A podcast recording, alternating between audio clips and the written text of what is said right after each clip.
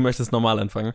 Schon, oder? Okay, gut. Colin möchte sich normal anfangen. Und damit herzlich willkommen zu Planet Film Geek, dem Podcast für alle Filmgeeks und die, die es werden wollen. Ich bin der Johannes und äh, Colin hat gewollt, dass ich normal anfange, also fange ich normal an. Hi Colin. Hallo, äh, ich weiß gar nicht, warum du so irritiert davon bist. Also ich bin, wir sind ein seriöser Podcast, wir sollten nicht jede Episode damit irgendwie was anfangen, was schief geht. Ich hätte ja jetzt nicht mit was angefangen, was schief geht, aber keine Ahnung. Vielleicht eine Gesangseinlage oder sowas, wer weiß. Ähm, hast du mal eigentlich, hast du mal so eine Statistik geführt, in welchen Episoden wir gesungen haben und wie die Zuhörzahl, Zuhörerzahlen da gestiegen und gesunken sind? Das kannst du gerne mal machen, wenn du ganz viel freie Zeit hast. Hab ich bin mir nicht sicher, ob Sehr viel schlechtere Zuhörerzahlen, wenn wir singen. du verarschst mich. Ja. Okay, also äh, sollten wir diese Episode singen und schauen, ob, ob irgendwas passiert. Nein, nein. Taylor's oldest time. Oh Gott, es stimmt. Okay, oh Gott. ich auf, Diesen ich. Ohrwurm hatte ich aber echt ewig. Das ist schlimm. Das ist echt im Ohr hängen geblieben. Mir auch. Äh, es ist Beauty and the Beast Woche, wer es noch nicht erraten hat. Wir besprechen, also ihr Das habt auf kann die man nicht Episode. erraten, wenn du singst. äh, Ihr habt, ja, das ist richtig, aber ihr habt auf die Episode geklickt und da steht Ja. Beauty and the Beast im Titel. Egal. Gott. Wir wollten einen Podcast machen. Funktioniert wunderbar. Colin, wie war deine Woche? Cool, voll cool. Also Filme gesehen und so. Hast und du viele Filme gesehen? Zusätzlich zu denen, die wir sehen mussten, habe ich noch, ähm, habe ich noch äh, Lego Batman gesehen. Yes! Kurzes Review. Nee. Du bist ein Monster, Wieso- Alter.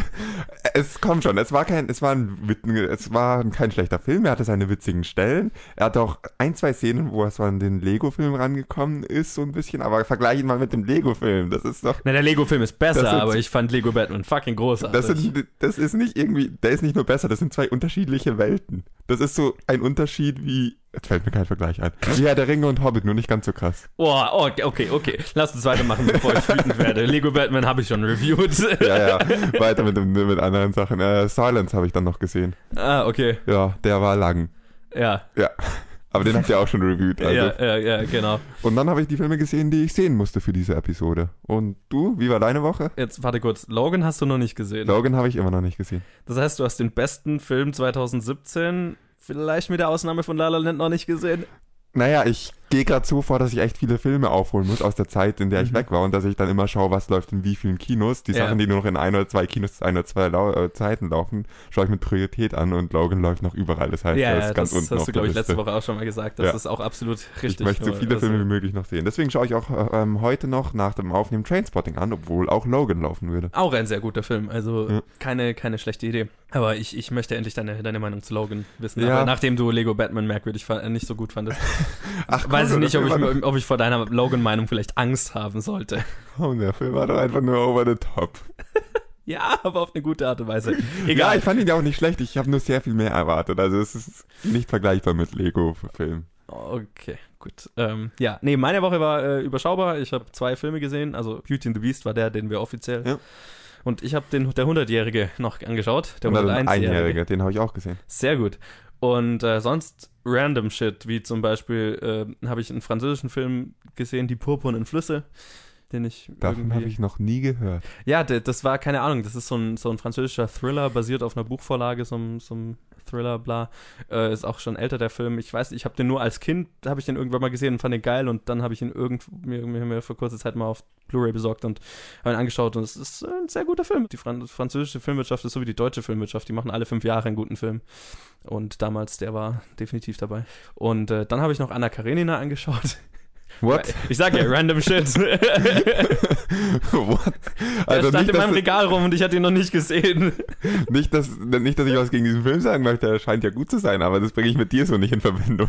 Nö, ich, ich weiß auch nicht, warum ich mir den irgendwann mal gekauft habe. Das war so ein random Kauf, so läufst im Laden dran vorbei. "Hä, Das soll gar nicht so schlecht sein, nimmst mal mit. Ja, davon habe ich auch noch einige daheim stehen, die ich noch nicht gesehen habe. Ja, genau. Und äh, jetzt, keine Ahnung, ich, der, der ist mir ins Auge gesprungen. Ich hatte Zeit. Er ist lang. Ich, ich fand ihn jetzt auch nicht so übermäßig geil, aber äh, er war sehr interessant gemacht. Nö, und dann habe ich die neue Marvel-Serie Iron Fist angefangen. Das habe ich fast kommen sehen. Na, als ich hier reingelaufen bin, hinter dir auf deinem Laptop, äh, auf deinem PC steht noch Marvel's Iron Fist auf. Und Oh, ich habe gerade die ganze Zeit darauf gewartet, dass du erwähnst, dass du diese Serie gesehen hast. Und lass mich raten, du bist bis zur Episode 5 gekommen. du kannst richtig von meinem Bildschirm ablesen. Glückwunsch. Danke. Ja, nee, und sonst, äh, sonst gar nicht mal so viel. Eine geile Sache, die ich noch gesehen habe, ist äh, gerade das South by Southwest Festival. Film, das ist ja nicht ein Filmfestival, aber Das ist ein Alles-Festival? das ist ein All- alles Festival slash Convention so. Ja, irgendwie. Nee, und äh, da habe ich eine Keynote gesehen von Gareth Edwards, dem Regisseur von Rogue One. Und das war wahrscheinlich eine der inspirierendsten Reden, die ich seit langem gehört habe. Kann man auf YouTube finden. Einfach, ich glaube, da kann man einfach mal South by Southwest äh, Gareth Edwards eingeben oder so. Sehr geil. Zusammenhang, worum ging es so grob? Da hat halt quasi so seine, seinen, seinen Werdegang erzählt, was ein sehr interessanter Werdegang ist. So seine ganze Geschichte, bis er dann Star Wars machen durfte. Und das war sehr interessant und sehr unterhaltsam. Ja, wenn ich zu viel Zeit haben sollte, werde ich das auf jeden Fall mal googeln. Ja. Lass uns mal über Filme reden, die aktuell sind, oder? Yo, Oder erstmal über ganz aktuelle News. das ist eine vortreffliche Überleitung. Danke, Colin. Bitte. Ich habe mich an die Anfangsepisoden zurückerinnert, wo wir uns ja da ein bisschen mehr Mühe gegeben haben. Wozu hat man einen Trenner? Dann braucht man keine Überleitung mehr. Das ist eigentlich richtig. Wir könnten uns eigentlich für die Überleitung sparen und einfach immer hart irgendwo am Ende des Gesprächs abschneiden und äh, Am besten mit einem Satz. okay, ich lasse dich nie wieder eine Episode schneiden. Oh. Ja, wir fangen an mit den News und quatschen darüber, was sich in der Filmbranche so getan hat. Und die erste. Also ich lese ja die News generell nicht vorher, weil ich meistens hier das Konzept erst zum ersten Mal aufmache. Holy shit, was? Ich habe es immer noch nicht geschafft, mehr als die Schlagzeile zu, also die Überschrift zu lesen. Die lese ich gerade so nach und nach immer wieder. Und Ja, ein The. Matrix Reboot oder zumindest irgendwas in diese Richtung ist bei Warner Brothers in Arbeit. Der Hollywood Reporter berichtet, dass Warner Brothers dabei sei, eine Reboot des 1999 erschienenen Sci- Science-Fiction-Action-Klassikers The Matrix zu entwickeln. Das Studio sei in Gesprächen mit dem Drehbuchautor Zach Penn, das Drehbuch zu übernehmen und der Wunschkandidat für die Hauptrolle sei Michael B. Jordan. Die Wachowski-Geschwister sind dem Bericht zufolge nicht daran beteiligt. Zach Penn gab einige Tage später aber auf Twitter bekannt, dass das Ganze nicht unbedingt ein Reboot sei. Genauere Informationen gibt es aber zu diesem Zeitpunkt natürlich noch nicht. Es ist nichts unterschrieben, bla bla bla. Aber puh, da brauchst du schon Eier dafür, dich da an einen Reboot zu wagen, würde ich mal sagen. ja, also fuck off, fuck off, was? sorry, sorry. Warum macht man Reboots? Weil man Film, meint, man kann einen Film besser machen? Weil man meint, man- weil ein Film ist inzwischen so alt, dass er nicht mehr präsent ist, obwohl Genau. er mehr ähm, einen höheren Bekanntheitsgrad Da, verdient? das sind weil zwei Sachen. Weil er vielleicht einfach auch schlecht gealtert ist. Trifft irgendwas davon auf Matrix zu? Ich würde mal sagen, wenn es einen Film gibt, auf den das am wenigsten zutrifft, dann auf Matrix. Dieser Film ist immer noch äh, wirklich ein Vorbild für Action-Szenen, für Kampfszenen und das, obwohl er inzwischen 18 Jahre alt ist. Ein Vor Vorbild Also- für Science Fiction generell. Ja, also, also- auch vom Storytelling, von, von der Story an sich. Also wir machen jetzt hier kein Matrix-Review, das haben schon genug Leute gemacht. Wir können uns Ja. darauf einigen, dass dieser... Wir sind uns komplett einig. Was? Es ist einer der besten Science-Fiction-Action-Filme der letzten 20 Jemals? Jahre. Ja, jemals. Bei Teil 2 und 3 gehen unsere Meinungen auseinander und wegen mir kann man gerne Teil 2 und 3 remaken, aber den ersten sollte man auf jeden Fall so lassen, wie er ist. Ja. Ich meine, es soll ja jetzt nicht wirklich ein Reboot sein, beziehungsweise Reboot ist eine Option, sondern andere Optionen sind irgendwie so Spin-off-Filme, ein Morpheus Prequel habe ich gehört, äh, also hi- hieß es irgendwo, wäre eine Option, die auf dem Tisch liegt, oder so ein Shared Universe aus Matrix-Filmen. Nichts davon klingt auch nur in irgendeinem Ansatz spannend für mich. Oder beziehungsweise in der Theorie schon spannend, aber Nichts davon klingt so, als könnte es funktionieren. richtig, Also- richtig, genau. Also nichts davon klingt so, als würde ich sehen wollen Ja. weil, weil die Matrix-Trilogie einfach in sich so, ein, so eine schöne Einheit ist. Ich meine, was auch immer man jetzt von Filmen 2 und 3 hält, ich habe sehr viel Spaß mit Film 2 und 3. Sie sind lange nicht auf dem Niveau, das der Einser hat, aber die, Welt an sich und die Story an sich ist halt abgeschlossen. Und ich muss keinen Morpheus-Prequel sehen, ich muss ke von keinem der Charaktere ein Prequel sehen, ähm, um ehrlich zu sein. Naja, naja, Maus, komm schon. ich, möchte, ich möchte sehen, wie er, diese, wie er dieses Programm mit der roten Frau geschrieben hat. 90, 120 Minuten nur über dieses Ereignis. Okay, 90 Minuten Rom-Com, Mouse and the Woman in Red. Das hätte sogar was, das wäre irgendwie witzig. Das würde ich mir anschauen. Das wäre wahrscheinlich auch nicht gut, aber es wäre wenigstens irgendwie unterhaltsam. Ja, und ich meine, ich habe noch nicht mal die Animatrix gesehen. Hast du die Animatrix Nein. gesehen? Nee. Also ich habe mal irgendwie 20 Minuten davon gesehen und habe beschlossen, das ist nicht das, was ich sehen muss. Okay, weil das ist, soll richtig gut sein und ist auch so, ist glaube ich ein Prequel, wenn ich Also es hat recht gute Bewertungen, es hat einfach mich nicht angesprochen. ja. Es hat mir persönlich einfach nicht weitergeholfen. Haben wir übrigens auch mal als theoretische Challenge bekommen von, Oh. von Sheldon, der uns Blackhead damals aufgegeben hat. Okay, Ähm, dann äh, muss ich wohl irgendwann ganz anschauen. Also, wenn wir das irgendwann mal machen, dann ja. Also, äh, da muss schon, da muss schon eine sehr, sehr, sehr, sehr innovative Idee rumkommen, dass ich da an Nee. Bord kommen könnte. Ja, fuck off. Ja, äh, gutes Fazit. Lass uns weitermachen. Und äh, die nächste ist unsere Standard-DC-Story zwischendurch, mal keine negative tatsächlich, nämlich ein potenzieller Regisseur für ein Man of Steel-Sequel, nämlich Matthew Vaughn. Bei allem scheinbaren Chaos im Warner Brothers DC-Universum kann man nicht sagen, das Studio habe kein Auge für spannende Talente.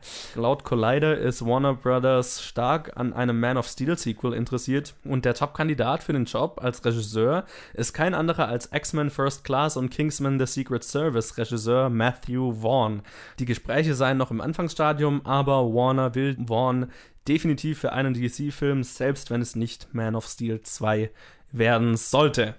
Also ich finde, daran kann man jetzt mal überhaupt nichts Negatives finden, also meiner Meinung nach, weil Matthew Vaughn muss erst noch einen Film machen, der mich hängen lässt. Kennst du Layer Cake? Das, glaube ich, ist der einzige, den ich nicht gesehen habe. Ja, ich habe auch gerade seine ähm, Filmografie auf Filme durchsucht, die ich nicht kenne und das ist auch der einzige. Und alle anderen waren gut. Ja, Und das muss nicht nur gut, Ja. also die meisten sind großartig. Ja, er hat ja auch ein paar Filme schon gemacht. Also, hey. Genau. Ja gut, also generell würde ich sagen, dass das DC Universe kein mangelndes Talent vorzuweisen hat. Sie haben nur mangelnde Ergebnisse vorzuweisen. Genau. Und äh, die Frage ist halt, ob da langsam der Groschen gefallen ist, dass Plan A nicht funktioniert hat und vielleicht irgendwann Plan B in Kraft tritt. Wer weiß. Davon müssen wir uns noch überraschen lassen. Aber prinzipiell, also Man of Steel ist definitiv der Film im, im aktuellen DC-Universum, der mir am besten gefällt. Ohne Frage. Und ich würde gerne Ma äh, Matthew Vaughns Version sehen, vor allem, weil Matthew Vaughn sogar bevor Man of Steel rauskam, schon eine Superman-Version an Warner gepitcht hatte, die dann nicht genommen wurde. Also jetzt dann drauf zurückzukommen, ist eine coole Sache, finde ich. Ich bin echt nicht sicher, wie ich dazu stehe. Also es schwankt zwischen gnadenlosen Optimismus bezüglich des Regisseurs und ja, ich kann dir jetzt nicht wirklich entgegentreten und sagen, ich äh, habe jetzt keinen Funken Hoffen mehr, Hoffnung mehr, wie ich es normalerweise bei DC News mache. Weil das ist vielleicht ein Funken Hoffen. Hoffen, Hoffen, Funken Hoffen. Ein, ein Ah, ich Funken kann- hoffen, ja. Ich kann gerade nicht mehr reden. Zack Snyder ist auch kein schlechter Regisseur, finde ich jedenfalls. Nee, ist er nicht, aber Zack Ja. Snyder an allen seinen Filmen ist von seinem Talent mehr in der visuellen Richtung als in der Charakter- und Story-Richtung, sag ich jetzt mal. Naja, Watchmen fand ich auch storymäßig und charaktermäßig geil. Aber das ist, hat halt eine, äh, Watchmen hat halt auch Fan, eine- hat halt auch die Vorlage, wo er nicht mehr viel Arbeit reinstecken musste. äh, richtig. So, storymäßig.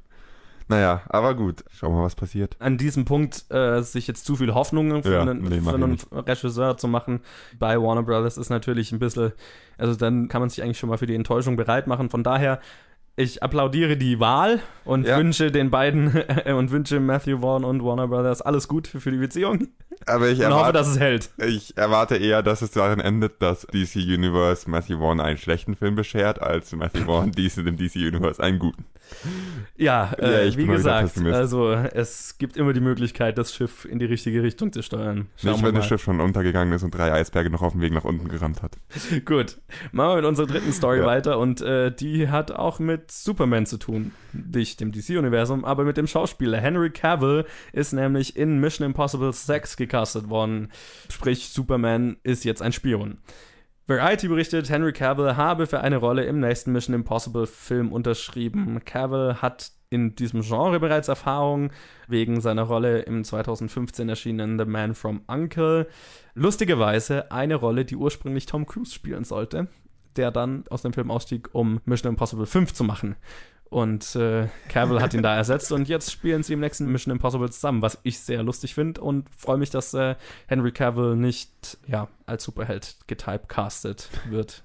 Hast du Man from Uncle gesehen? Nein, Das war einer 2015 einer der mh, ja, kriminell am wenigsten gesehensten Filme meiner Meinung nach, weil ich fand den richtig gut. Vor allem richtig gut besetzt mit Henry Cavill als Spion, Army Hammer als Spion und Alicia Vikander ist in dem Film. Also ein fucking guter Cast, ein super unterhaltsamer Film und kein Schwein hat ihn gesehen. Von daher cool, dass Henry Cavill nochmal einen Spion spielen darf. ja, ich bin jetzt beim Mission Impossible relativ, ja, gleichgültig dabei. Es sind halt Filme. Tom Cruise hing an einem fucking Flugzeug. Komm schon. Ja. okay. Nee, ich bin da definitiv nicht so begeistert wie du und ähm, steck nicht so viel Herzblut in, mit so Nee, viel Herzblut also- in diesem Franchise, aber Henry Cavill kann ich mir da durchaus super vorstellen. Also er passt halt perfekt da rein. Ja, also ich bin jetzt auch nicht der gigantische Mission Impossible Fan, ich falsch verstehen. Also ich fand den fünften, der war unterhaltsam, aber jetzt äh, nicht mal ansatzweise auf irgendeiner Top, Top Ten Liste oder sowas. Aber es waren unterhaltsame zwei Stunden und Tom Cruise ging dann nur im Flugzeug. Und meiner Meinung nach ist der dritte Mission Impossible Film ist ein fucking Meisterwerk und vor allem war es der Debütfilm von J.J. Abrams, also Allein dafür ist das Franchise alles Mögliche wert. Und, und wer weiß, was mit dem nächsten Film passiert. Also, nachdem wir jetzt schon einen Star Wars-Film bekommen haben, der sich wie ein Mission Impossible-Film anfühlte, vielleicht spielt der nächste Mission Impossible-Film im, im, Weltall und hat einen Todesstern. Sure. Okay, zurück. Nee, und Henry Cavill passt da definitiv gut rein und ich würde mal sagen, damit ist der ist Mission Impossible wahrscheinlich der bestaussehendste Cast, den wir in den nächsten Jahren zu sehen bekommen. Lass das lieber mal die Frauen beurteilen. Rebecca Ferguson ist auch dabei, also. okay. ne, coole Sache. Und wir machen weiter mit unserer vierten Story, vierten und letzten Story. Und die fand ich interessant. Und da hat irgendwie keiner drüber geredet äh, in der ganzen Woche. Und ich habe die so entdeckt und fand es eigentlich ziemlich erwähnenswert. Nämlich Netflix will Orson Welles letzten Film vollenden. Sogar Orson Welles macht Geschäfte mit Netflix, nach seinem Tod zumindest, ähm, sort of. Seine äh, Erben. Seine Erben, genau. Immer wieder äh, gab es ja Bemühungen, Orson Welles letzten Film, The Other Side of the Wind, zu vervollständigen, der nämlich bis zum Tod des Regisseurs im Jahr 1985 von finanziellen Problemen geplagt war und äh, daher nie beendet wurde. Nun gab Netflix bekannt, die globalen Rechte an der Produktion gekauft zu haben und der Streaming-Dienst will die Vervollständigung und Restaurierung des Films finanzieren und diesen dann auf der Plattform zur Verfügung stellen.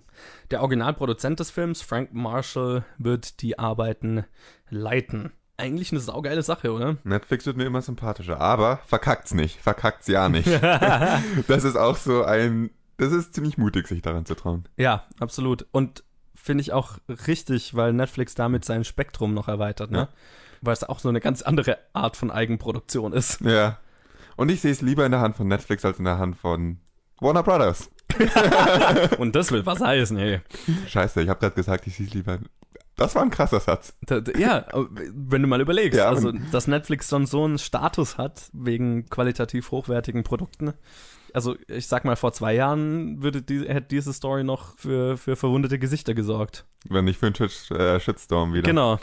Und heutzutage ist es so, cool. Schön, dass Netflix mit seinem Geld auch was für die, na, für das Kunsterbe sozusagen macht. Und ja, du, ich glaube, die nehmen damit auch schon wieder einiges ein, wenn die es dann ausschließlich auf ihrer Plattform ver Klar, aber es ist jetzt, können. also das wird ihnen nicht so viele Views bringen wie jetzt die nächste Daredevil Season oder so. Also das bringt ihnen vor allem Respekt in der Film-Community ja. als jetzt wirklich Also ich glaube, das dauert lange, bis sich das finanziell rechnet. Aber ich denke, es wird sich definitiv es, es wird sich irgendwann rechnen. Vor allem, wenn Netflix dann die Rechte dran hat und dann möchten natürlich vor allem Arthouse-Kinos und sowas den Film natürlich auch zeigen und müssen ihn von Netflix leihen und so und keine Ahnung, vielleicht geht er auch in die Criterion Collection oder sowas. Also gerade mit sowas wird Netflix wahrscheinlich mehr Geld machen als tatsächlich Leute, die, die ihn auf der Plattform anschauen. Aber vor allem ist es halt ein prestigeträchtiges Projekt. Und das finde ich cool, dass Netflix sich auch dahingehend verpflichtet fühlt und einfach sagt, hey, wir haben die Mittel seit Jahrzehnten versuchen Leute diesen Film zu vervollständigen und wir können es uns einfach leisten, also warum machen wir es nicht? Ist geil. Ja. Aber es stehen sich auch hinter Überlegungen dahinter, dass man dann auch noch an die Kunden rankommt, die doch noch lieber ins Kino zu gehen, statt daheim sich alles auf Netflix anzuschauen. Na, absolut. Das ist ja auch das Netflix-Modell. Also Netflix macht ja, versucht ja möglichst für jeden ja. einzelnen Nischenmarkt Produkte da zu haben. Das ist ein ganz neuer Nischenmarkt. Also genau. Respekt. Ich hoffe, dass, ich hoffe wirklich, dass es gut wird. Also. Und, das, und es ist vor allem auch ein Nischenmarkt, der Netflix gegenüber noch am skeptischsten sein dürfte. Genau. Also, also der, die Fans von klassisch, klassischen Filmen und so ja, damit holst du dir auf jeden Fall großen Respekt in diese Community ein. Wenn, wenn man es nicht verkackt. Richtig, und wenn man es nicht verkackt. so positiv wir reden, das ist ein ziemlich großes Wenn. Ja, das ist also wie die Restaurierung von Metropolis oder so, also die Vervollständigung von Metropolis vor ein paar Jahren, was auch so ein Riesending war. Also eigentlich eine geile Sache. Und ähm, ich freue mich drauf, den Film da zu sehen. Ich auch. Hat mir wenigstens eine positive. Okay, Henry Cavill war auch nicht negativ. Matthew Vaughn war auch nicht negativ. Ja, war gemischt. Gemischte Gefühle. Okay. Die News haben sich von sehr negativ zu sehr positiv gesteigert. Na, siehst du mal, habe ich eine Dramaturgie dieses Mal reingebracht.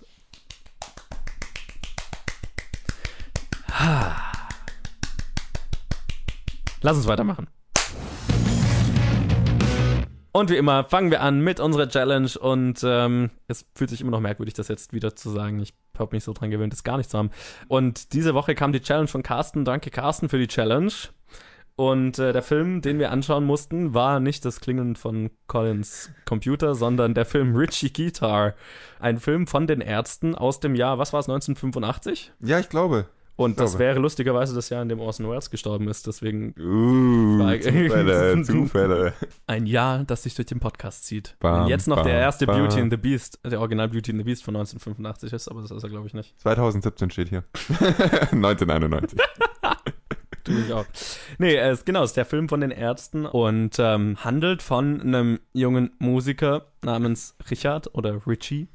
Und äh, der will eigentlich nur Profimusiker werden und hat aber immer Geldprobleme und äh, Naja, also irgendwie dachte ich, die Handlung würde sich eher um sein persönliches Teenager-Drama und seine Liebesstory und genau, also ich meine, ja, der versucht über die Runden zu kommen und, und verliert seine Freundin und irgendwie. genau. Es war ein ziemlich komischer Film. Ich weiß nicht, wie es dir damit ging. Definiere komisch. Ich weiß nicht, ob es daran liegt, dass ich jetzt kein Ärzte-Fan bin. Ich habe nichts gegen sie, aber ich bin jetzt auch kein Fan von ihnen. Aber ich fand den irgendwie. Same here. Ja, ich, wenn man dann auf IMDb die ganzen guten Bewertungen durchliest von Ärzte-Fans, das fällt mir schwer, das nachzuvollziehen. Also es ist interessant, einen Film aus der Zeit aus Deutschland zu sehen. Und es ist interessant zu sehen, dass Nena irgendwie mal von Punks als cool erachtet wurde. Ja, voll. Nena hat dann Gastauftritt und ist irgendwie so, wird als die coole Punkerin dargestellt. Ich glaube, das war mein Lieblingsteil des Ja, Films. das war so absurd. Aber sonst muss ich auch einfach sagen, sorry, die Ärzte sind, es ist gut, dass ihr Musiker geworden seid und keine Schauspieler. Ja. Also ich finde, der ganze Film hat so ein bisschen einen trashigen Aspekt. Ja, Mai, da ist es wahrscheinlich mit ziemlich geringem Budget entstanden. Ja, und ich, ich glaube auch nicht, dass es unabsichtlich ist. Also ich glaube nicht, dass damit versucht wurde. Nee. Ich glaube, die haben einfach gesagt, wir haben mal Bock, einen Film zu machen. Genau, Machen wir wir, wir, wir haben gerade ein bisschen Erfolg, wir haben Kohle, lass mal einen Film machen, so. Naja, so erfolgreich waren sie damals ja noch gar nicht. Keine Also, Ahnung, das weiß ich jetzt nicht, aber Jetzt müsste man wissen, wann die Ärzte so richtig erfolgreich wurden. Aber ich glaube, da waren sie noch eher unbekannt. Ich weiß nicht, ich bin echt nicht mit den Schauspielern klargekommen. Vor allem die Freundin von Richie war so ultra grauenhaft als Schauspielerin. ja, also Ähm, es war sehr viel, sehr amateurhaftes Ja. Schau Schau Schauspiel in dem Film. Ja. Und jetzt Farin Urlaub ist jetzt auch nicht der begnadeste äh, Schauspieler. Bella hat schon ein bisschen besser gemacht, aber Ich wüsste jetzt nicht mal, wer Das wer war der ist. Drummer. Also, ah, okay. Glaube ich. Jetzt lünst mich bitte nicht Ärztefans, falls es falsch ist, falls es falsch ist, aber ich fand ihn auf jeden Fall besser als Farin. Okay. Ich glaube, das, was mir in dem Film am meisten Spaß gemacht hat, war einfach diesen Film aus dem Deutschland im Jahre 1985 zu sehen. Ja, das war geil. Also Ja. auch so diese Wahrnehmung von Punks damals oder die Wahrnehmung der Gesellschaft aus der Sicht der Punks. Ja, genau. Fand ich cool. Ja, genau, und der Film spielt in Berlin und da stand die Mauer noch und so und das, keine Ahnung, dieses ganze Flair der Stadt damals fand ich so irgendwie interessant. Hatte so vom, vom Look so ein bisschen was von Trainspotting, so von diesem abgefuckten Ja, Milieu und so. mit dem konnte ich jetzt auch nicht so viel anfangen. Weiß nicht, es war halt auch einfach sehr amateurhaft gemacht, muss man doch leider sagen. Sorry, Carsten, vielleicht bist du ein Ärzte-Fan, dann verstehe ich voll, dass man diesen Film feiert. Aber er hat es tatsächlich auch geschrieben, Ja. dass es sehr trashig ist und so. okay. Ich hoffe, wir beleidigen dich nicht damit, dass wir den Film nicht mögen, aber irgendwie. Ich würde nicht mal sagen, dass ich ihn nicht mochte. Okay. Ich glaube, ich bin einfach so ein bisschen so. Er hatte Parts, die ich mochte. Ich fand die ganze Nena-Sequenz fand ich super lustig. Und dann ist es ein Musikvideo. Es hat stellenweise, es ist plötzlich eine Weile lang ein Musikvideo. Was ich lustig fand. Ja, es- Da sind auch ein paar echt coole, also echt cool gemachte Stellen und äh, ich fand die Musikparts teilweise ziemlich cool geschnitten, wo dann immer wieder so diese Gesichter reingeschnitten wurden. Ja, gut, das war sehr artsy, aber. Ja, aber ich fand's cool. Was ich eine witzige Szene fand, ist, als sie, als sie äh, von dem Nena-Konzert dann die Anlage geklaut haben. Ja. Ein paar Sachen, die einfach so absurd waren, dass es witzig war, wo sie mit dem Cabrio durch den See gefahren sind. ja. Was war diese Sequenz? Ich weiß es nicht. Und dann kam diese komische Bauchtänzerin, das war auch irgendwie. Was war diese Und dann Sequenz? steht der andere Typ wieder auf der anderen Seite vom See mit der Anlage und dem Bus und das wird dann kurz irgendwie ein Band-Battle über den See und irgendwie ist es cool. Äh, Das ja, war eine mächtige, Also, das war echt ähm, eine eindrucksvolle Sequenz. Die hatte irgendwas. und so ging es mir öfters mit dem Film. Also, keine Ahnung, das hatte immer irgendwie sowas. So einzelne Sequenzen auf jeden Fall. Ja. Ja, ich hatte damit ein bisschen Problem, weil ich halt dadurch das Gefühl hatte, dass ich als Zuschauer vorm, vorm Fernseher als Objekt Fernseher sitze. Ja. Und das, was da so passiert, hat mich die meiste Zeit nicht wirklich berührt. Und ja, genau. ich fand's witzig, also ich fand's vor allem auch witzig, die Ärztin Jung zu sehen. In ihrem, ich nenne es mal, ehrgeizigen Versuch, schauspielerisches Talent durchblicken zu lassen.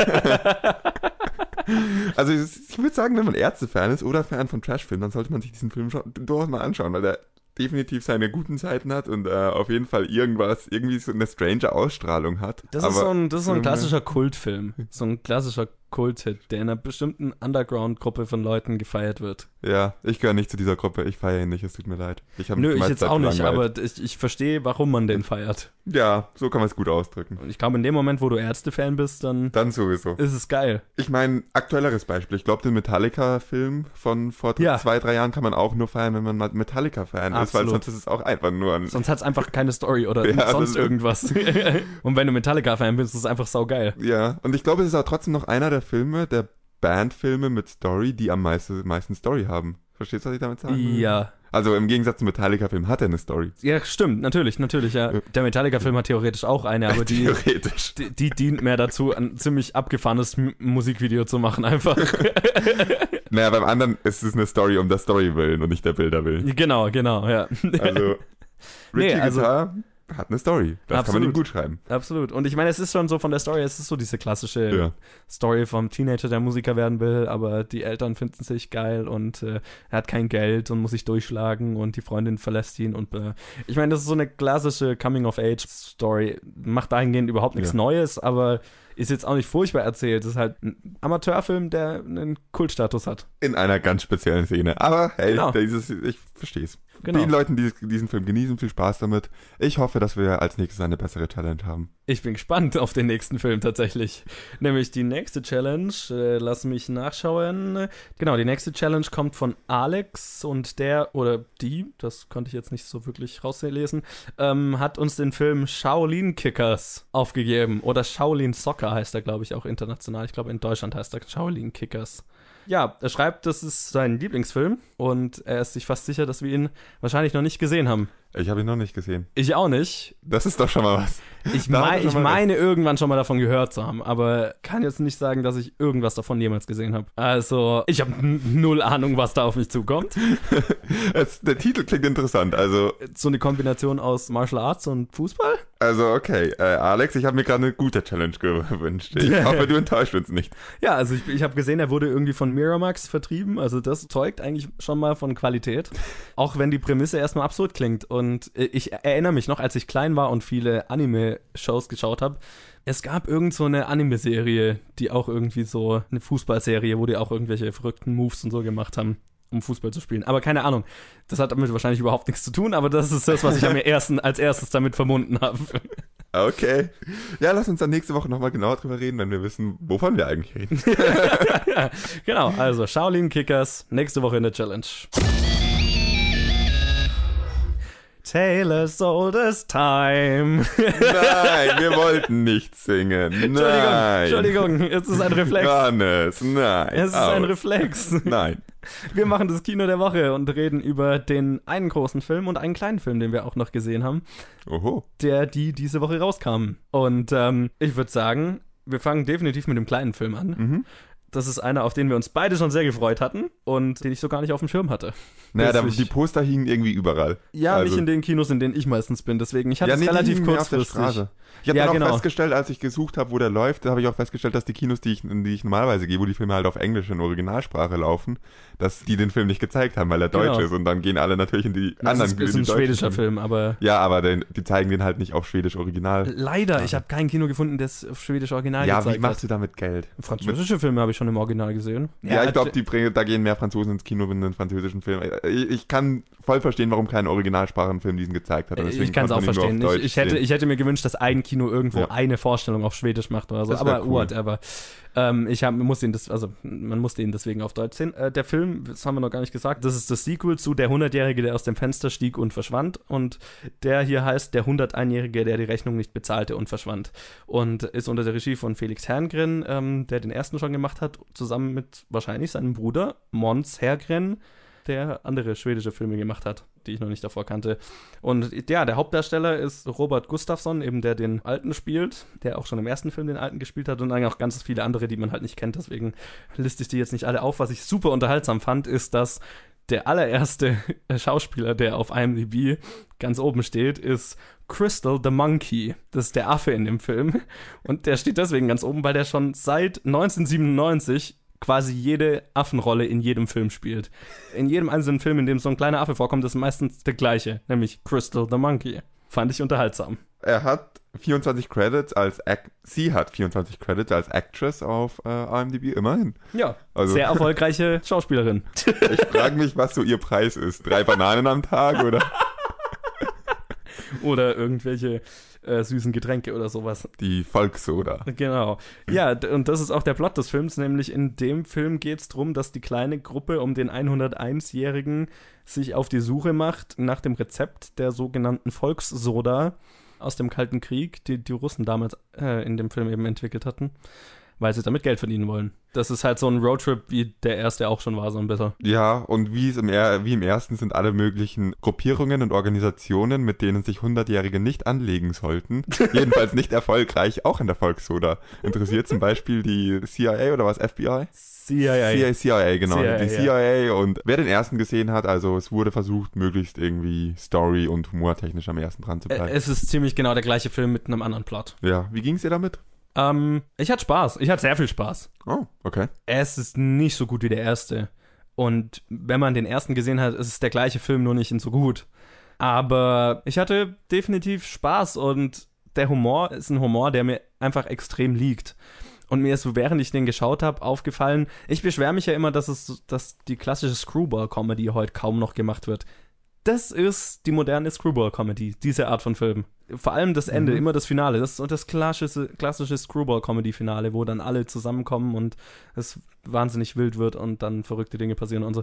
Äh, das war so eine klassische Screwball-Comedy und das gepaart mit diesem schwarzen Humor, den dieses Franchise immer teilweise hat, das ist wahrscheinlich auch meine, meine, liebsten, meine liebste Art von Komödie. Und deswegen hatte ich sehr, sehr viel Spaß mit dem Film er war jetzt nicht dieses Lachfeuerwerk, das der erste hatte, fand ich. Er hatte definitiv Stellen, die sich für mich mehr gezogen haben und so. Aber er, er, hat mir genug Spaß bereitet, dass mir, also dass ich gute zwei Stunden im Kino hatte und ich, ich feiere es einfach, na, wie sich die Schweden mit dem Film selber auf den Arm nehmen, wie sie die Deutschen auf den Arm nehmen, die Russen auf den Arm nehmen, die Amis auf den Arm. Keiner wird verschont in diesem Film. Und es ist äh, glorreich und vor allem der Affe ist äh, der Star des Films. Wie ging es dir damit? ja, der Affe war nicht schlecht. Aber Frage zum Anfang: Weißt du, ob der Film auf dem Buch basiert? Weil ich habe jetzt gerade nochmal gegoogelt und auf die Schnelle nichts gefunden. Das ist eine Frage, die ich mir im Kino öfters gestellt habe. Sag du mir, wie du den Film fandest, währenddessen schaue ich mal nach. Ich war wirklich enttäuscht von dem Film. Das, oh. Die Frage, ob es auf dem Buch basiert oder nicht, kommt nicht irgendwo her. Ich hatte die ganze Zeit das Gefühl, der Film war jetzt nicht schlecht und er war, er war unterhaltsam. Ich habe gegrinst und gelächelt, aber ich habe, glaube ich, nur ein, zweimal wirklich gelacht. Während ich im ersten Film drin saß, also fast durchgehend gelacht habe, wenn ich mich zurückerinnere. Dafür, wie gut ich den ersten Film fand, kann ich mich erstaunlich schlecht an die Story erinnern. Aber das mal beiseite. ich weiß gar nicht mehr, welche, was da wirklich wann passiert ist, aber ich weiß nur noch, dass der halt, dass der 100-Jährige so durch die, seine Geschichte erzählt, wo er überall berühmte Leute kennengelernt und für sie was oder um in ihrer Umgebung was in die Luft gesprengt hat. Der erste hat für mich einfach super funktioniert und der zweite versucht das zu replizieren, den Humor, die Situationen und bleibt aber für mich einfach nur ein Versuch. Bleibt nur ein müder Versuch, einen Stil zu imitieren, den er halt selber nicht hatte. Es ist nur ein Imitat des ersten. Ich finde, empfinde es nicht wirklich als Sequel, jedenfalls nicht von der Qualität. Deswegen frage ich, der erste basiert auf dem Buch und ich habe das Buch zwar nicht gelesen, aber ich habe gehört, es soll richtig gut sein. Mhm. Und ich denke, dass da ja viel Potenzial, viel lustige Sachen im Film äh, aus dem Buch kamen. Und wenn der zweite nicht auf dem Buch basieren würde, dann würde es für mich das Ganze so erklären, dass die Drehbuchautoren und Regisseure halt versucht haben, den Stil des Buchs zu imitieren und es leider nicht geschafft haben.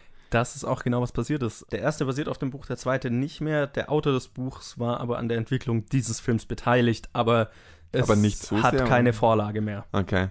Ja gut, dann freue ich mich, dass ich das gerade gesagt habe, bevor ich es bestätigt bekommen habe, weil sonst wäre es ja, könnte man mir ja unterschieben, dass das, äh, dass ich mich nur darüber aufreg, dass es kein Buch gibt. aber ich wusste es nicht. Ich dachte eigentlich, es basiert auf dem Buch, als ich ins Kino gegangen bin, aber aufgrund der Gründe, also auf, aufgrund der Gründe, das hat Formulierung, aufgrund der Gründe, die ich gerade genannt habe, habe ich mir diese Frage im Kino echt oft gestellt und es war jetzt kein schlechter Film, er war durchaus unterhaltsam, man kann ihn sich mal anschauen, wenn solche Filme einen ansprechen, wenn der Trailer einen anspricht, aber er kommt nirgendwo an den ersten ran. Das ist ein guter Vergleich. Der 101-Jährige steht zum 100-Jährigen wie Lego Batman zum Lego-Film. Ja, da, Lego da, Batman lassen wir weg. Das hast du schon da für mich Lego Batman fast auf dem Niveau vom Lego-Film war, kann ich das jetzt nicht so unterschreiben, aber ich kann dir auf jeden Fall zustimmen, es ist kein Vergleich zum ersten. Nee, nee ist es mhm. nicht. Man hat halt ja. versucht, den Stil weiterzuführen und und, und, und einen möglichst gleichen Film zu machen, noch eins draufzulegen und so weiter. Aber stellenweise hat es halt funktioniert und stellenweise nicht. Für mich war es definitiv unterhaltsam genug, dass ich jetzt nicht sagen kann, dass ich enttäuscht war oder so. Ich hatte definitiv unterhaltsame zwei Stunden, aber das Feuerwerk, das der erste war, ist der zweite Ja. nicht.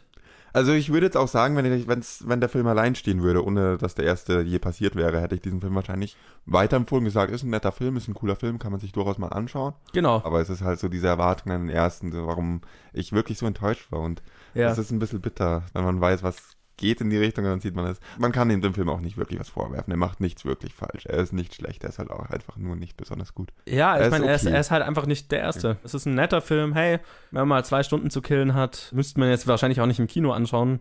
Es wäre für mich so ein klassischer, hey, jetzt ist ein geiler Film auf Netflix, wenn man mal am, einen, einen freien Abend hat, nichts zu tun hat, spontan einen Film schauen will, der, der unterhaltsam ist. Den 101-Jährigen anschalten, coole Sache. Genau, der erste, der erste ist so ein, ein Diamant, den man irgendwo entdecken kann. Und der zweite ist eine unterhaltsame kleine Komödie. Genau. Gut, dann würde ich doch mal sagen, Taylor's Oldest Kannst Time. du bitte aufhören zu singen? Bitte. Also wenn du nicht aufhörst zu singen, dann fange ich an. Oh oh. Ja, ich, ich mache weiter. Ich mache ja schon weiter.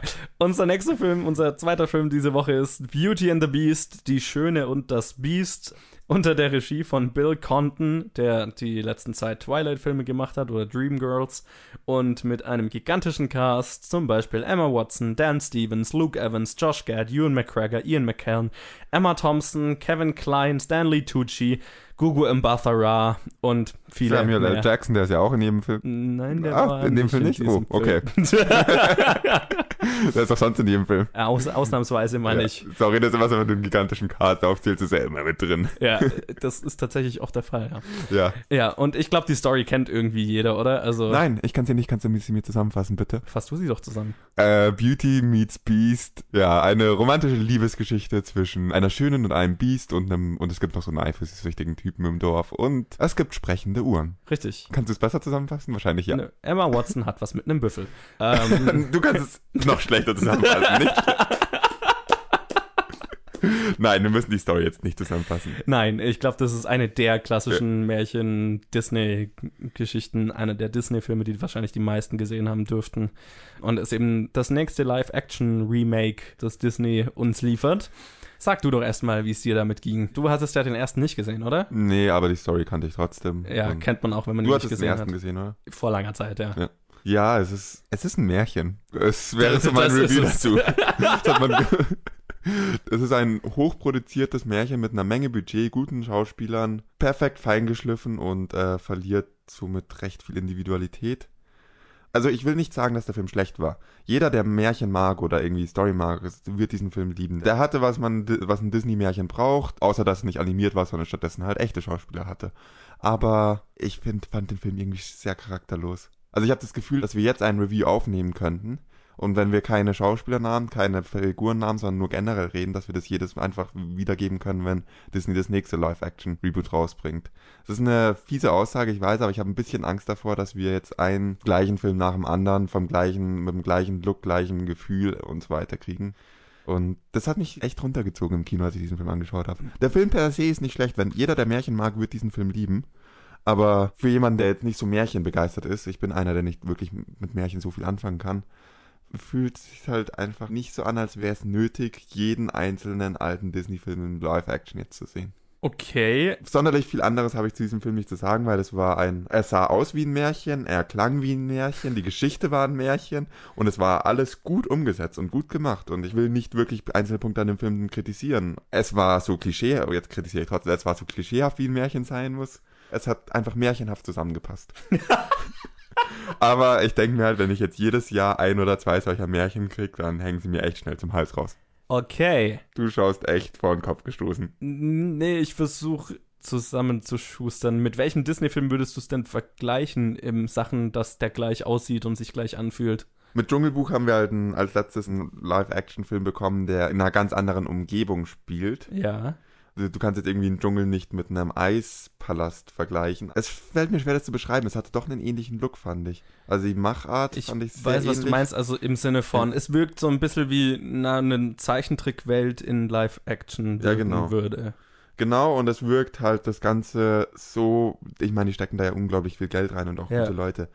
Und es ist sehr perfekt umgesetzt alles. Ja. Aber das führt halt für mich dazu, dass es, ähm, Es so Ecken und Kanten verliert, dass es Einzel Ei- Einzigartigkeit verliert. Also Ich, ich glaube, ich weiß, was du meinst, nämlich im Sinne von, es fühlt sich mehr wie ein Animationsfilm an, als wie ein Genau. Live-Action-Film. Und das sind beiden umgesetzt. Also ich habe ich hab jetzt nicht wirklich einen Film, mit dem ich es direkt vergleichen kann, so das ist wie das. Ich habe eher das Gefühl, dass viele Filme jetzt kommen werden, die, wo man sagen kann, ja, der war wie Beauty and the Beast und hat sich genauso angefühlt. Ich kann nicht wirklich eine Kritik, eine objektive Kritik aus, äh, aussprechen, außer außer zu viele Klischees, aber es ist ein Märchen und äh, bitte lasst uns nicht fünf gleiche Filme noch anschauen. Okay, glaube ich weiß, was du meinst. Ja, ich habe lang gebraucht, um das irgendwie zu erklären. Das ist auch erst, es ist ein schweres Gefühl zum Erklären. Ja, und ich glaube, das hängt auch ganz viel damit ab, ob du das Original magst und Märchen, solche Märchen generell magst. Ich habe jetzt nichts gegen Oder- Märchen, oder nicht. reizen mich nicht. Weil ich fand den Film wunderschön. Es war interessant, weil ich glaube, das letzte Mal, dass ich wirklich so ein, ah, gut, Cinderella habe ich halt gesehen, der vor zwei, drei Jahren rauskam oder so. Aber ich finde es interessant, so jetzt Märchenfilme anzuschauen. Ne? Als Kind ist es halt so, da sind das so die klassischen Geschichten, dahinter fragst du das nicht so viel. Und äh, jetzt als Erwachsener fallen, fallen einem halt die ganzen Märchen-Klischees auf, die aber nur Klischees sind, weil sie halt aus diesen Märchen schon stammen. Und äh, das ist ja irgendwie das Lustige dann daran, weil eigentlich kann man sich über diese Klischees nicht beschweren, weil diese Geschichten haben sie erfunden. Ja, aber ist es dann nötig, sie nochmal zu zeigen? Äh, Naja, du machst eine Remake Ja. davon. Ja. Also, und irgendwie, also Ich verstehe, was du meinst. Ich zweifle nur die Nötigkeit der ganzen Remake-Reihe an. äh, gut, äh, ob es jetzt ein Remake dieser klassischen Filme braucht, ähm, ich habe absolut nichts dagegen, weil ich denke es mir halt so, für eine ganz neue Generation an Kindern ist jetzt dieser Beauty and the Beast, was für Kinder aus den 90ern der Original Beauty and the Beast ist. Und für jetzt eine ganz neue Generation ist jetzt, wird dieser Film das klassische, der klassische Märchenfilm sein. Von daher kann ich da absolut nichts dagegen sagen. Es ist eins zu eins der gleiche Film. Fast. Fast eins zu eins. Sogar von den Bildern her teilweise und so. Sie haben Sachen verändert, aber das sind hauptsächlich Kleinigkeiten, um es so ein bisschen modern zu machen an, an bestimmten Stellen. Das fand ich sehr erfrischend, das hat mir auch alles gut gefallen. Aber am Ende ist es exakt die gleiche Story. Aber die fand ich war halt wunderschön umgesetzt. Und gerade jemand, der den ersten mochte, dann ist natürlich die Frage, ob du darüber hinwegkommst, dass es Live-Action ist und dass es natürlich nicht 100% das gleiche Feeling hat, das der Original hatte. Das ist dann, glaube ich, Geschmacksfrage, was liegt dir mehr? Ich bin weniger ein Animationsfan und mehr ein Live-Action-Fan, deswegen hat mir das die Live-Action-Version, glaube ich, besser gefallen. Weil ich sehe immer lieber echte Menschen auf der Leinwand. Animationsfilme wirken für mich schnell zu glatt. Echt interessant. Und dieser Film wirkt sehr glatt. Ja. Aber es waren echte Menschen auf der Leinwand und deswegen habe ich damit weniger ein Problem als jetzt in einem Animationsfilm zum Beispiel. Das ist das, der Grund, warum ich immer sage, ich bin nicht so der große Animationsfan. Ich habe lieber echte Menschen, ich habe lieber so Ecken und Kanten.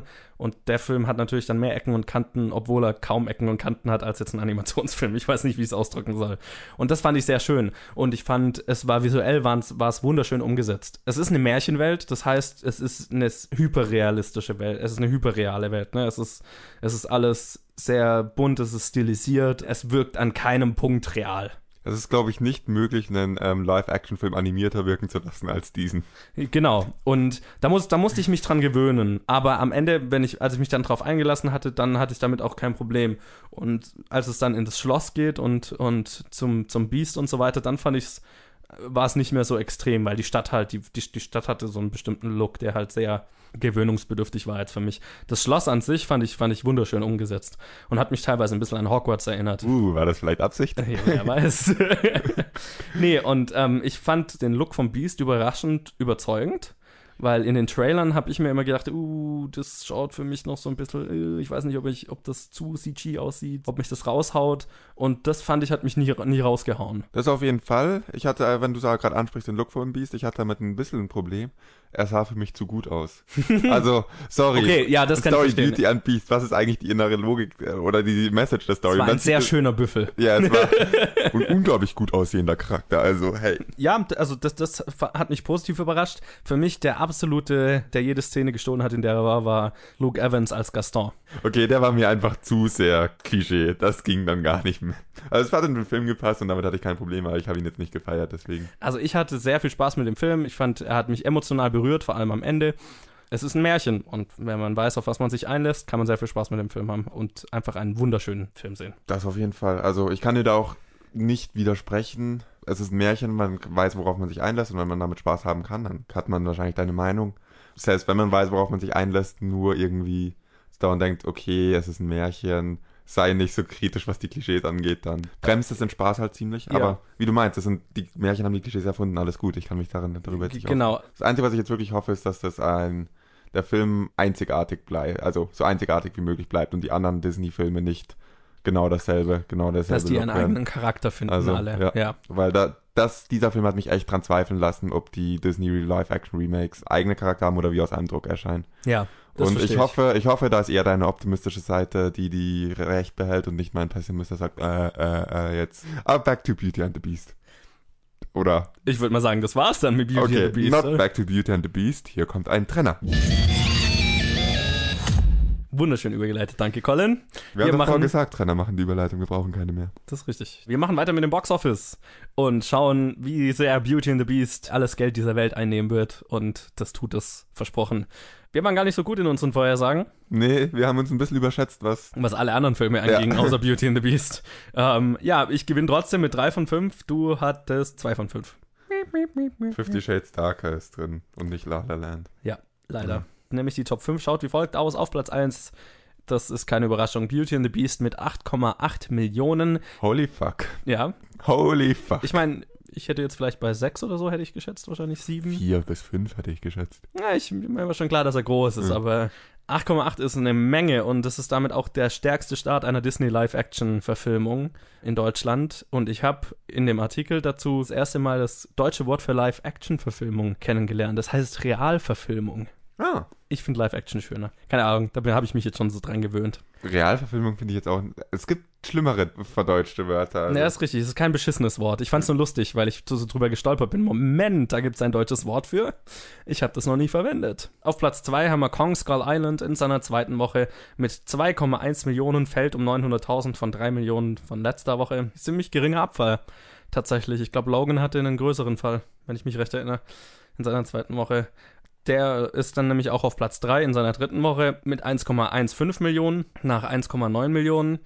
Das ist, äh, ja, war zu erwarten. Auf Platz 4 haben wir dann in seiner vierten Woche Bibi und Tina Tohu Wabohu Total mit äh, genau einer Million. Hatte letzte Woche 1,2 Millionen. Das ist ein sehr geringer Fall. Nicht überraschend bei einem Kinderfilm, aber man muss es immer wieder erwähnen. Das ist krass.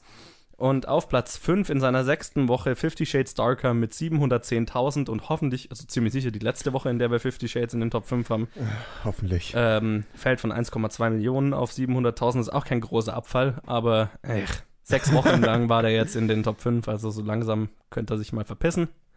Aber ziemlich erwartbare Top 5. Ich weiß gar nicht, warum wir so schlecht waren. Weil wir Hoffnung darauf gesetzt haben, dass La La Land, der sich ja in letzter Zeit irgendwie null Abfall gezeigt hat, Ja, noch eine Woche keinen Abfall zeigt und damit äh, Fifty Shades Darker dran vorbei fällt. Und letzte Woche hatte La La Land ja auch 900.000. Also das hätte theoretisch passieren hätte können. passieren können.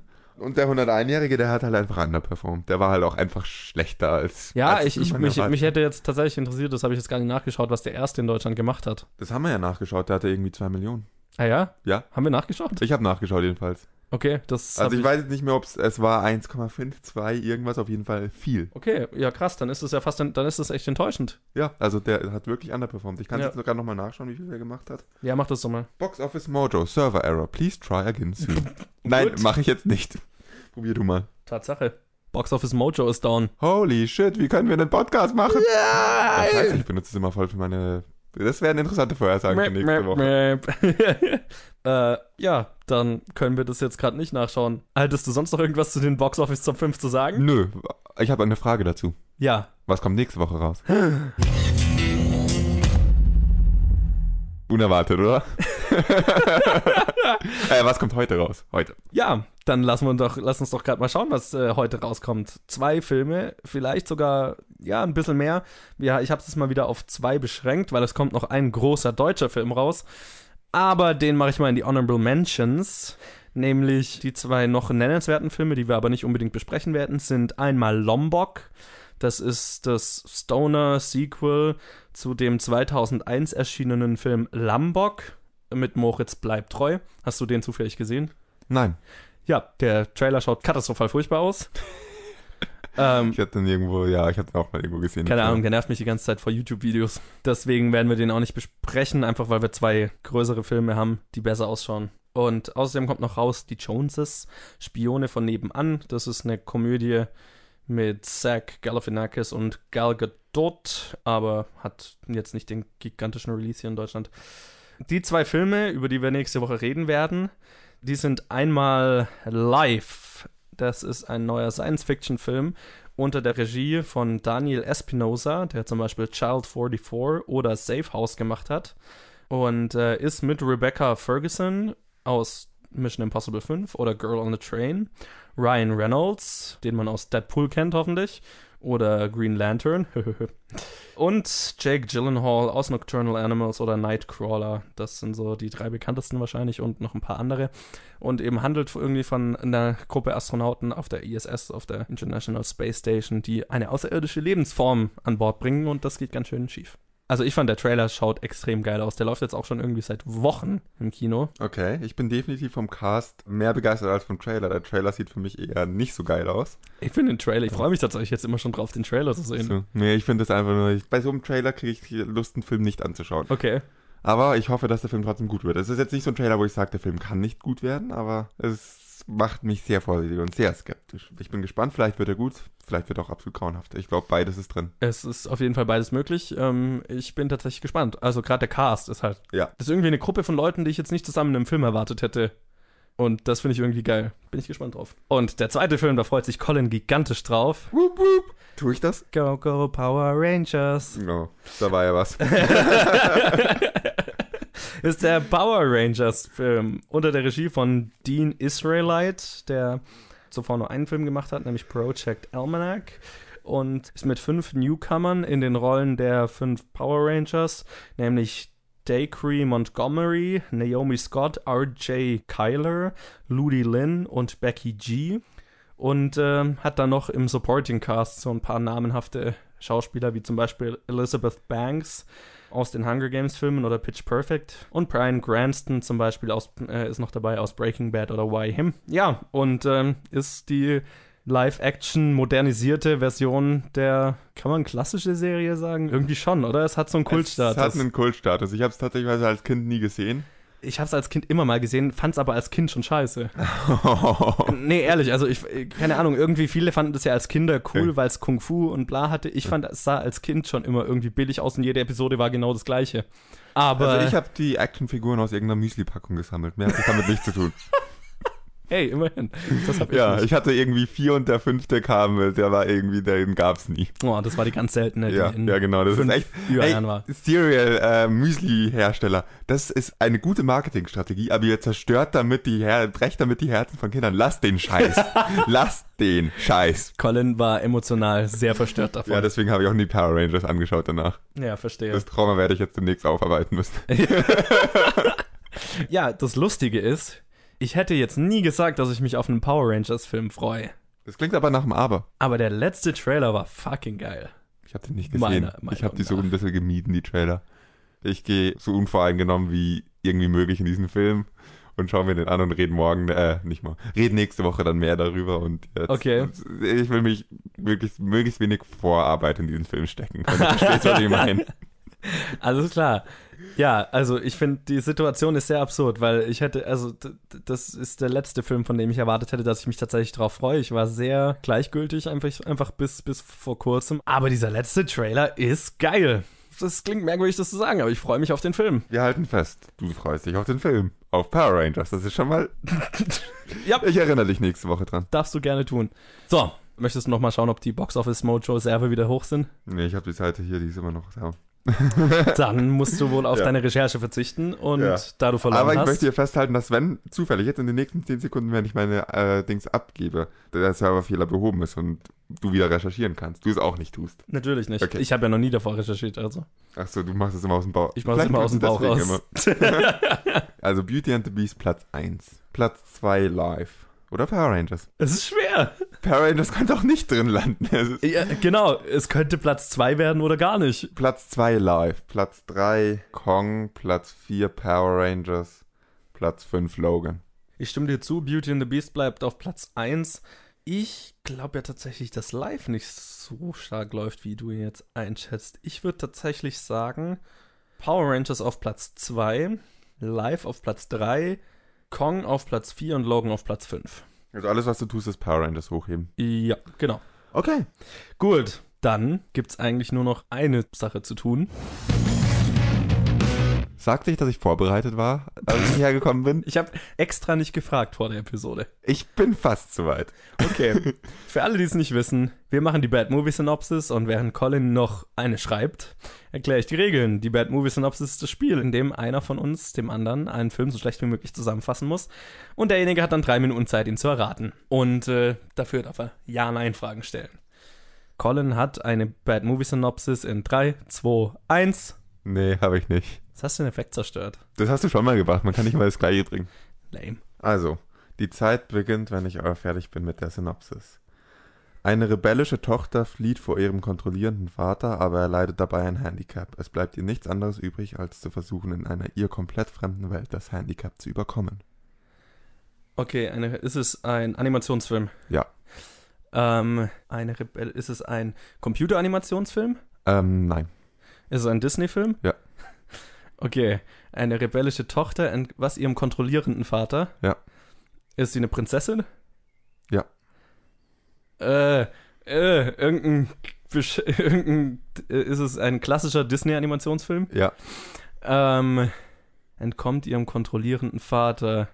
Ähm, Sleeping Beauty? Nein. Welche entkommt ihrem kontrollierenden Vater? Warte mal. Flieht vor ihrem kontrollierenden Vater. Ja, flieht vor ihrem. Ist er, ist er dann der König? Entsprechend. Ja. Ähm, ach, Ariel wahrscheinlich. Äh, Little Mermaid. Ich glaube, das ist ein neuer persönlicher Rekord. 52 Sekunden. Ich glaube, du hast noch nie so gut. Kabam! Nailed it! Ungefähr 20 Episoden, nachdem du meintest, hey, es wäre intelligent, immer am Anfang zu fragen, ob der Film animiert ist oder nicht. Tust du es auch zuerst mal und boom, yeah. schaffst du in Fuck 52 yeah. Sekunden. Gratuliere. Das macht jetzt alle Blamagen der nächsten fünfmal äh, wieder wett. Weißt du, was, weißt, du, was zukünftige Blamagen wettmachen würde? Das sofort zu erraten, ohne Frage. So wie ich letztes Mal. Das ist einfach nur eine okaye Zeit. Grillenzirpen. Entschuldigung, ich sollte dich nicht so runter machen. Ich bin stolz auf dich, Johannes. Du Ah, bist immer so besser bei der Bad Movie Synopsis. Das heißt, ich habe eine Bad Movie Synopsis schnell erraten. Ich habe bei den Top 5 diese Woche gewonnen. Diese Woche ist eine gute Woche. Okay, you two can play this game. Ich verstehe. Ah, so fühlt sich das also an. Äh, ich bin stolz, äh, das war schön, aber ja. Transition. Ja, dann bleibt uns eigentlich nichts anderes übrig, als diese äußerst erfolgreiche Episode Planet Film Geek zum Ende zu bringen. Das war die Episode 39, wenn mich nicht alles täuscht. Und auch zum 39. Mal. Vielen Dank fürs Zuhören. Ich hoffe, ihr hattet Spaß. Äh, Wir hatten es auf jeden Fall. Also ich hatte diese Episode Spaß. Und wie immer, wenn ihr mit uns in Kontakt treten wollt, uns eure Meinung zu den Filmen sagen wollt, die wir besprochen haben, uns neue Challenges auftragen wollt, dann könnt ihr das auf Facebook tun, facebook.com slash planetfilmgeek, auf Twitter at planetfilmgeek oder bei mir persönlich at movieschmidt. Und ja, egal auf welcher Plattform ihr uns hört, hinterlasst uns doch mal eine gute Bewertung, Like, Review, Follow, was auch immer man auf der jewe- jeweiligen Plattform tun kann. Tut das, das hilft uns auf jeden Fall sehr viel weiter, noch mehr Leute zu erreichen, das wäre fantastisch und empfehlt uns einem Freund. Ansonsten bis nächste Woche. Auch von mir, goodbye. My name is Colin Langley. You listen to my podcast. Prepare to follow us on iTunes.